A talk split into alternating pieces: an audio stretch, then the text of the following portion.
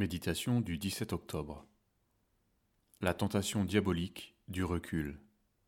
Lire Jean chapitre 15, versets 9 à 11. Comme le Père m'a aimé, je vous ai aussi aimé. Demeurez dans mon amour.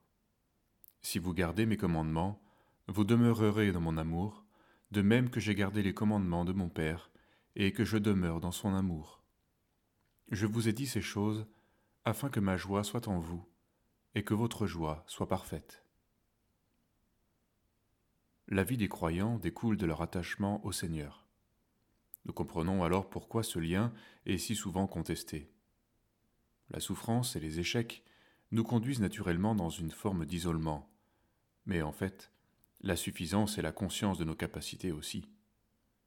Dans la pauvreté comme dans la richesse, par dépit ou par orgueil, nous sommes tentés de nous refermer sur nous-mêmes.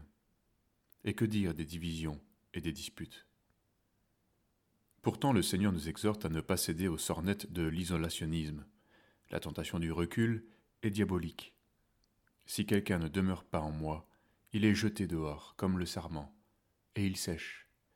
Puis on le ramasse, on le jette au feu, et il brûle. Jean 15, verset 6. Comment pourrons-nous être préservés?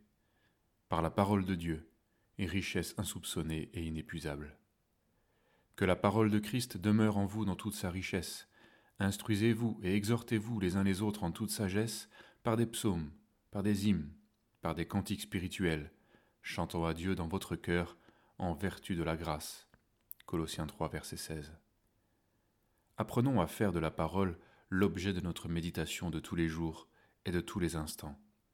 Qu'elle soit gravée dans nos cœurs à travers les chants, et les versets que nous connaissons. Ils jaillissent de nos cœurs comme des réponses à nos interrogations et seront rappelés miraculeusement à notre conscience quand nous en aurons besoin. Mais appliquons-nous aussi à la lecture de la parole ce qui est autre chose. Par elle, les versets qui nous ont marqués sont replacés dans leur contexte, ce qui leur donne plus d'ampleur et de clarté. Par elle, nous sommes placés devant la grandeur de la révélation et nous apprenons à aimer toujours plus le Seigneur. Par elle surtout, nous sommes sans cesse ramenés à Jésus, celui qui nous révèle le Père. La parole que le Seigneur nous a donnée est pour nous le trésor, la perle inestimable. Elle nous attache au Seigneur, comme à nos frères et sœurs. Que notre négligence ne nous amène pas à la mépriser. Acquiers la sagesse, acquiers l'intelligence, n'oublie pas les paroles de ma bouche et ne t'en détourne pas. Ne l'abandonne pas, et elle te gardera. Aime-la et elle te protégera. Proverbe 4, versets 5 et 6.